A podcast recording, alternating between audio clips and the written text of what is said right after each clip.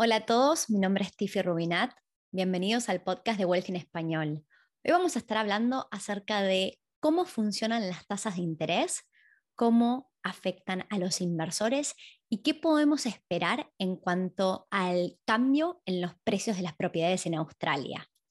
Hola, si estás disfrutando del podcast y a la vez aprendiendo, no te olvides de suscribirte. Ahora sí, que comience el show.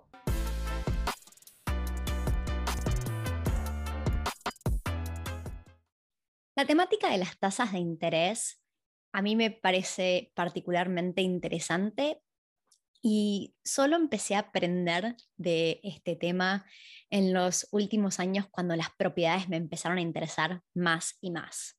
No es tan difícil entender. En Australia tenemos el Reserve Bank de Australia, que mucha gente lo conoce como el RBA, que sería el Banco Central. Y lo que sucede es que el Banco Central todos los meses, salvo enero, revisa algo que se llama el cash rate. El cash rate es la tasa de interés que va a usar el RBA para prestarle plata a los distintos bancos.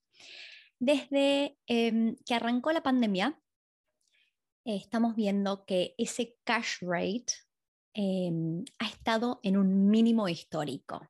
Cuando llegó COVID, eh, con las intenciones de que em, los bancos le presten plata a las pequeñas y medianas empresas más que nada, también le pueden prestar a las empresas grandes, pero con la idea de que le presten plata a estas empresas eh, a una tasa de interés bastante baja, el RBA en marzo del 2020 redujo su tasa a 0.25%, esto fue en marzo del 2020, y para noviembre del 2020 redujo la tasa al 0.1%. Nunca antes la tasa o el cash rate al cual el RBA le prestaba a los distintos bancos había estado tan baja. Entonces, estamos parados en febrero del 2022. La tasa del cash rate sigue siendo del 0.1%. Y lo que hemos visto en el último año y un poquito, año y unos meses, es que las tasas de interés a las cuales los bancos prestaban para las propiedades, eh, que obviamente los bancos le agregan su premium. Si ellos están recibiendo la plata y pagando una tasa de interés del 0.1%, probablemente nos la presten a nosotros en un rango del 2 al 3.5, 4%. O sea, obviamente los bancos hacen dinero prestando plata, ¿no?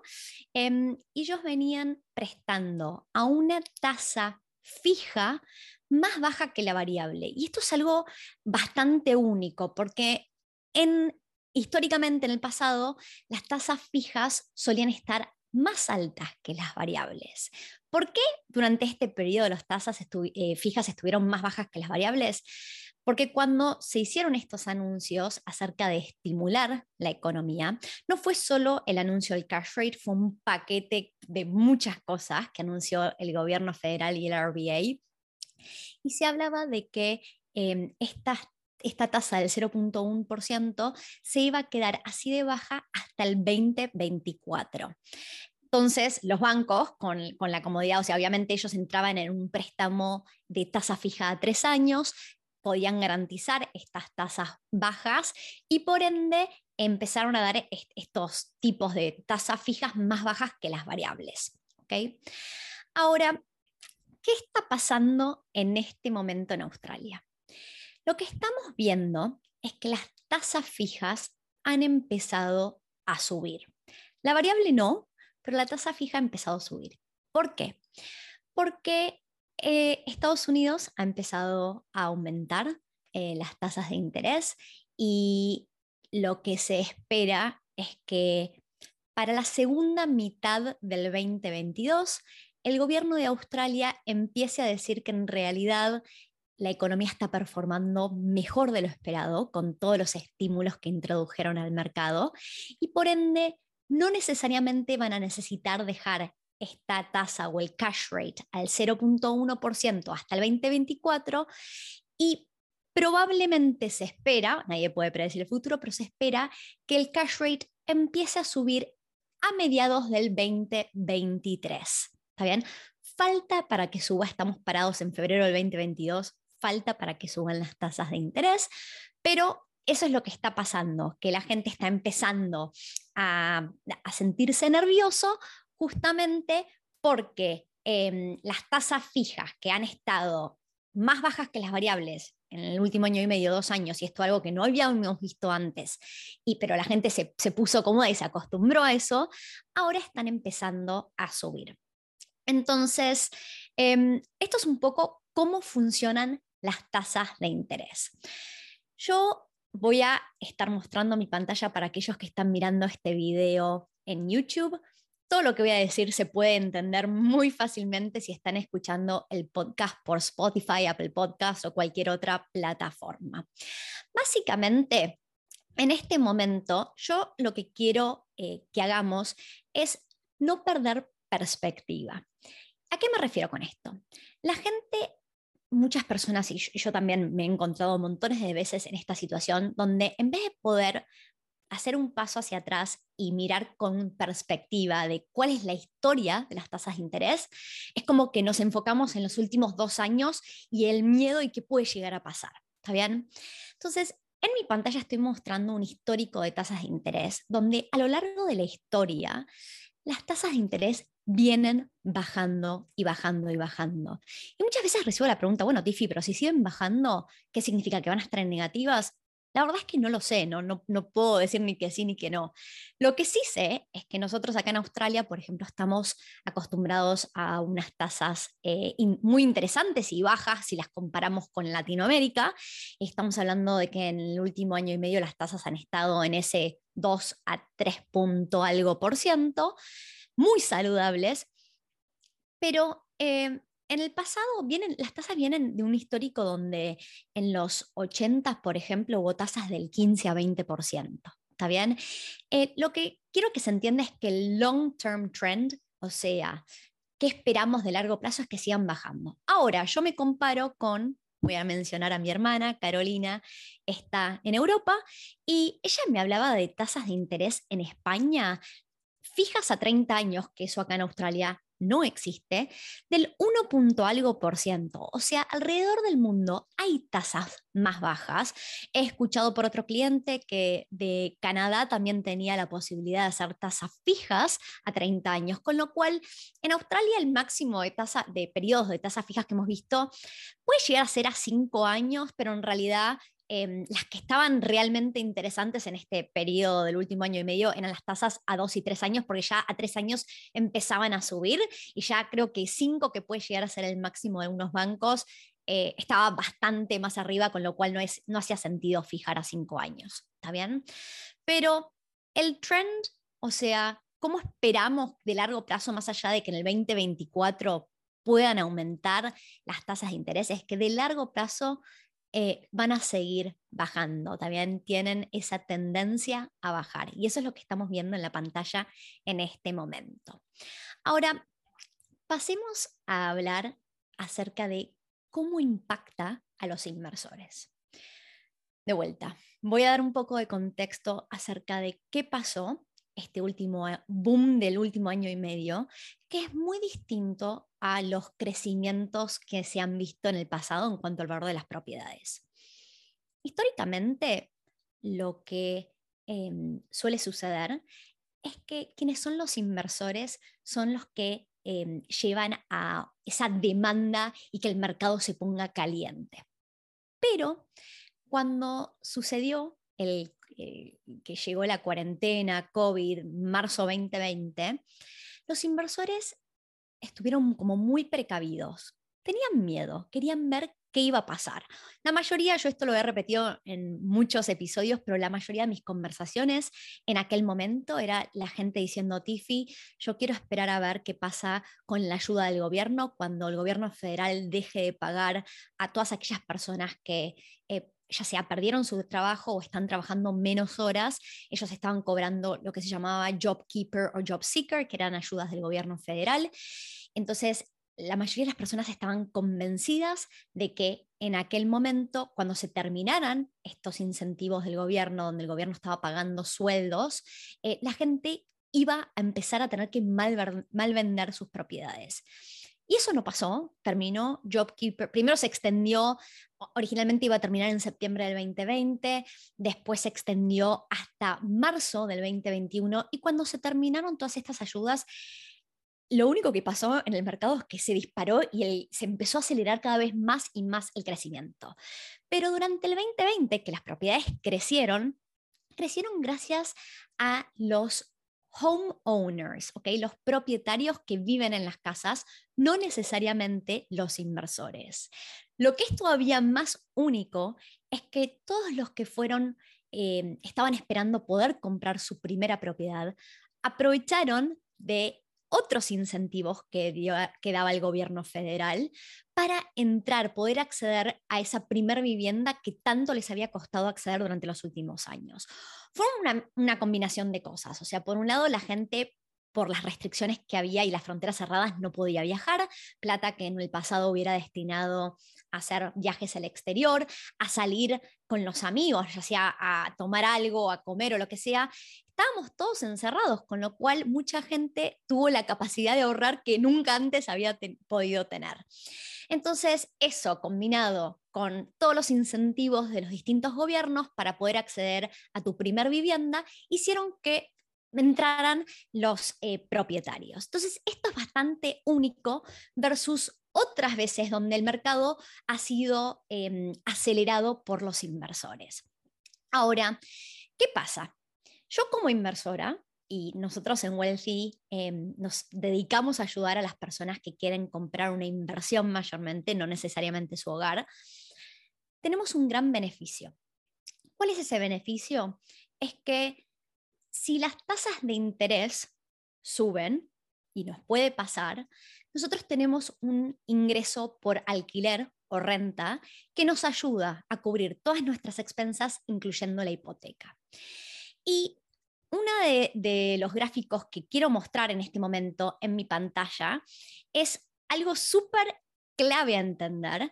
Esto es un análisis en realidad hecho en Estados Unidos, no tenemos la información para Australia, pero lo que podemos ver es que en el histórico, desde 1995 hasta el 2020, cada vez que hubo eh, inflación y que, y que los precios crecieron, también las expensas crecieron, los ingresos por alquiler crecieron más que la inflación.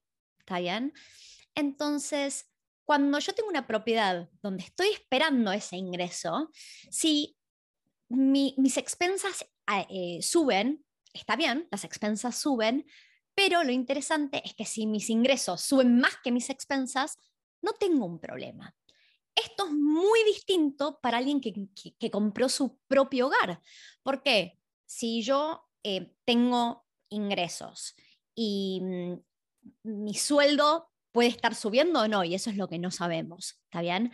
Pero yo tengo que cubrir de mi propio bolsillo todas mis expensas, incluyendo la hipoteca, y las tasas de interés empiezan a subir, y eso significa que yo cada vez, mes a mes, tengo que pagar hacer repagos de una hipoteca más alta, no estoy contando con ingresos que van a, a, poder ayudarme a cubrir ese aumento en la hipoteca. Entonces, es muy distinto el impacto de aumento en las tasas de interés a alguien que es un inversor versus alguien que compró su hogar. Y por eso yo em, en, en, Wealthy, cuando hablamos con clientes y mostramos cash flows, tenemos que tener en cuenta que tenemos que jugar en el cash flow los ingresos y los egresos, incluyendo la hipoteca, a la tasa de hoy en día. Porque no es justo yo simular tasas de interés más altas si en general cuando las tasas de interés suben, suben mis ingresos por alquiler. ¿Está bien? Eso es un mensaje súper importante. Entonces, si yo fui un inversor inteligente que entendí antes de comprar una propiedad ¿Qué podía esperar acerca de mis ingresos por alquiler y mis expensas, incluyendo la hipoteca? Y esos números me cerraban. No tengo que empezar a desesperar en la situación donde se empieza recién a hablar de que puede que en 2023 o 2024 suban las tasas de interés. ¿Está bien? Ese es el mensaje, es no cunda el pánico porque esto es lo lindo de hacer inversiones versus comprar nuestro propio hogar. Ahora, voy a dejar de compartir mi pantalla y vamos a hablar un poco acerca de em, los precios. Los precios de las propiedades y qué puede suceder.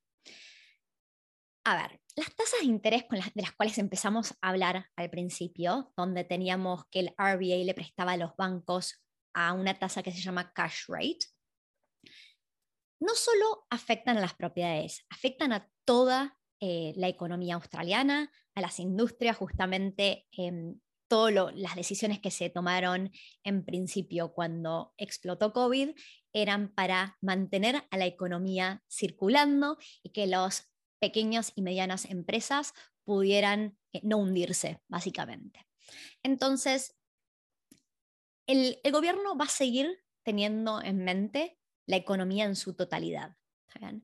Es cierto que cuando empezamos a salir de esta pandemia, 2023-2024, podemos esperar que las tasas empiecen a, moverse. Ya hemos visto cómo las tasas fijas en los últimos meses han subido más o menos 50 a 60 puntos básicos, pero las variables no se han movido.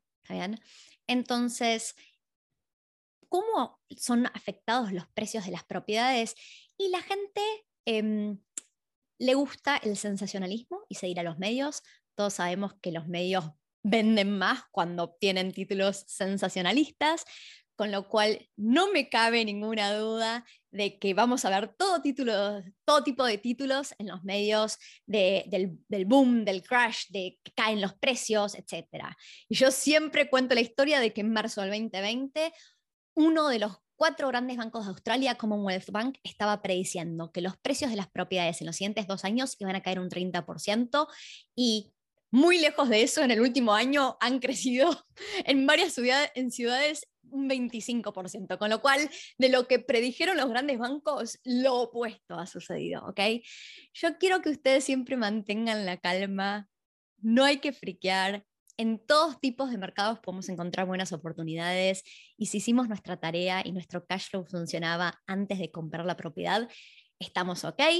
Yo quiero pensar que los precios de las propiedades de largo plazo van a seguir subiendo y para concluir el mensaje voy a mostrar un último gráfico en mi pantalla que habla acerca de cómo se movió la mediana de precios históricamente desde el 81 en Australia, em, entendiendo que de vuelta el long-term trend, esa mm, curva que esperamos de largo plazo, es de crecimiento el valor de los precios, que la gente pueda empezar a, a friquear y a seguir estos títulos sensacionalistas.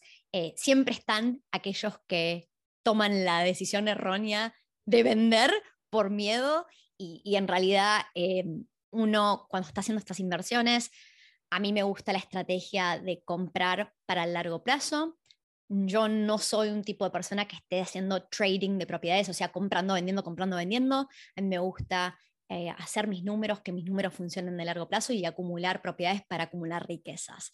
Con lo cual, ustedes probablemente los varios los últimos episodios me han escuchado diciendo que yo no dudo que de acá a 20 años los precios pueden haber triplicado y que es una locura en Australia, pero este es el trend. ¿Y cómo puede ser? La gente se pregunta, ¿cómo puede ser la gente pueda seguir eh, pagando esos precios exorbitantes?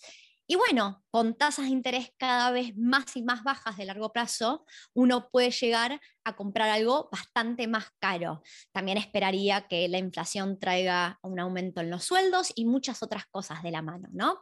Entonces, hoy no me voy a meter eh, de lleno en el tema de inflación, eso está relacionado, pero no directamente vinculado con, con las tasas de interés. Em, tiene mucho que ver con emitir dinero, inyectar dinero en la economía, pero no necesariamente em, es, es, es lineal al cash rate o las tasas de interés. Y esto era lo que quería explicar en el podcast de hoy. Con lo cual, en el 2022 yo espero que los precios sigan creciendo. Probablemente no tan aceleradamente como en el 2021, pero siga habiendo crecimiento, con lo cual hay que nunca hay que dejar pasar las oportunidades si uno puede entrar al mercado hoy, porque mañana para mí va a seguir estando más caro. Yo eso no lo dudo, ¿está bien? Pero esperaría que en vez de ver crecimientos del 20, 20 y pico por ciento eh, en los distintos lugares, por ahí estamos viendo unos crecimientos más moderados, nada, por ahí en inglés se llama single digit, o sea, un solo dígito. Por ahí estamos hablando del 5, 6, 7, 8%, no sé, no puedo predecir el futuro, pero no necesariamente un 20% como vimos en el 2021. Eso es lo que realmente creo que va a suceder en el 2022. Siempre está bueno, em, obviamente, cuando, cuando, van a hablar de finanzas, hablar con alguien calificado, ya sea su mortgage broker o contador. Yo no puedo dar ayuda financiera, pero quería contarles lo, esta temática que me apasiona, me gusta, la he investigado. En Wealthy hablamos constantemente de estos temas y Peter, que es uno de los fundadores de Wealthy, Peter Ello, em, es apasionado de este tema, sabe muchísimo y él escribe muchos artículos relacionados. Así que bueno, espero que esto les haya sido útil y hasta la próxima.